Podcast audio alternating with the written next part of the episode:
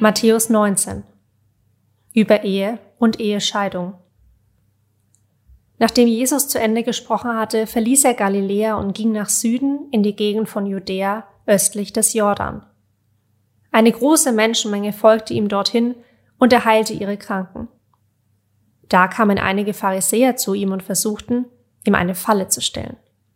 Sie fragten ihn, darf sich ein Mann aus jedem beliebigen Grund von seiner Frau trennen?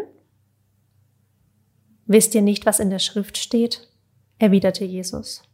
Dort steht, dass der Schöpfer die Menschen als Mann und Frau schuf.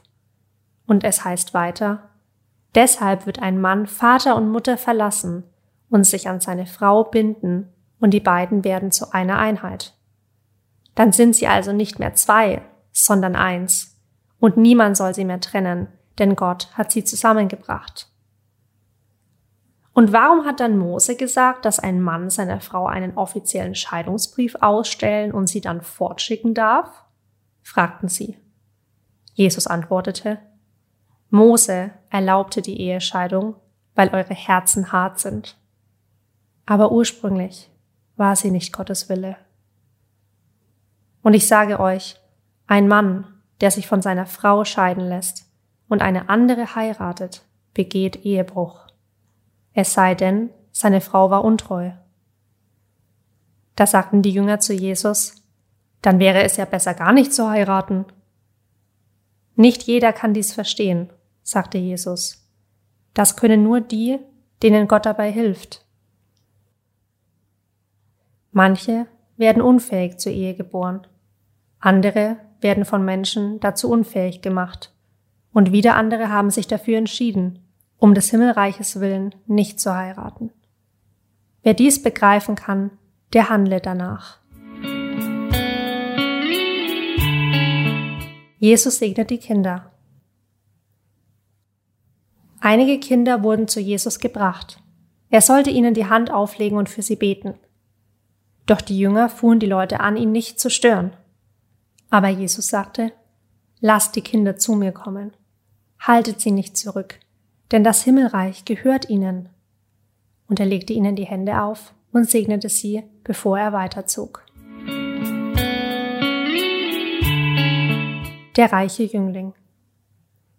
Einmal kam ein Mann zu Jesus und fragte ihn, Meister, was muss ich Gutes tun, um das ewige Leben zu bekommen? Warum fragst du mich, was gut ist? Erwiderte Jesus. Nur Gott ist gut. Du kannst das ewige Leben nur erlangen, wenn du dich an die Gebote hältst. Welche Gebote? fragte der Mann. Und Jesus antwortete, Du sollst nicht töten. Du sollst nicht die Ehe brechen.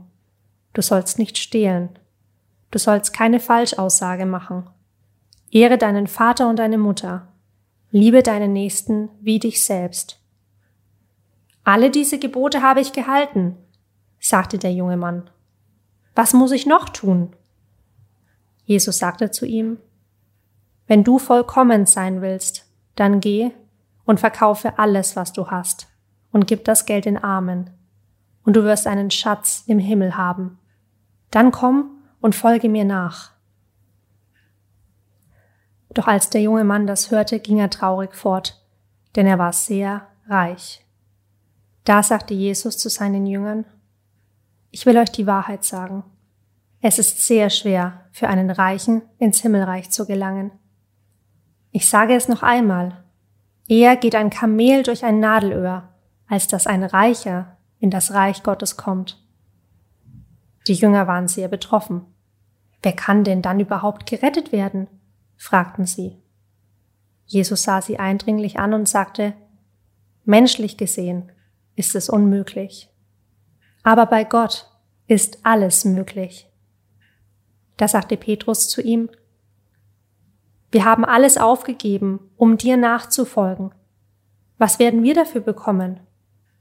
Jesus antwortete, ich versichere euch, wenn der Menschensohn im Reich Gottes auf seinem Thron der Herrlichkeit sitzt, dann werdet ihr, die ihr mir nachgefolgt seid, ebenfalls auf zwölf Thronen sitzen und über die zwölf Stämme Israels richten. Und jeder, der um meines Namens willen sein Haus, seine Geschwister, seine Eltern, seine Kinder oder seinen Besitz aufgegeben hat, wird hundertmal so viel wiederbekommen und das ewige Leben erlangen. Doch viele, die heute wichtig erscheinen, werden dann die geringsten sein. Und die, die hier ganz unbedeutend sind, werden dort die größten sein.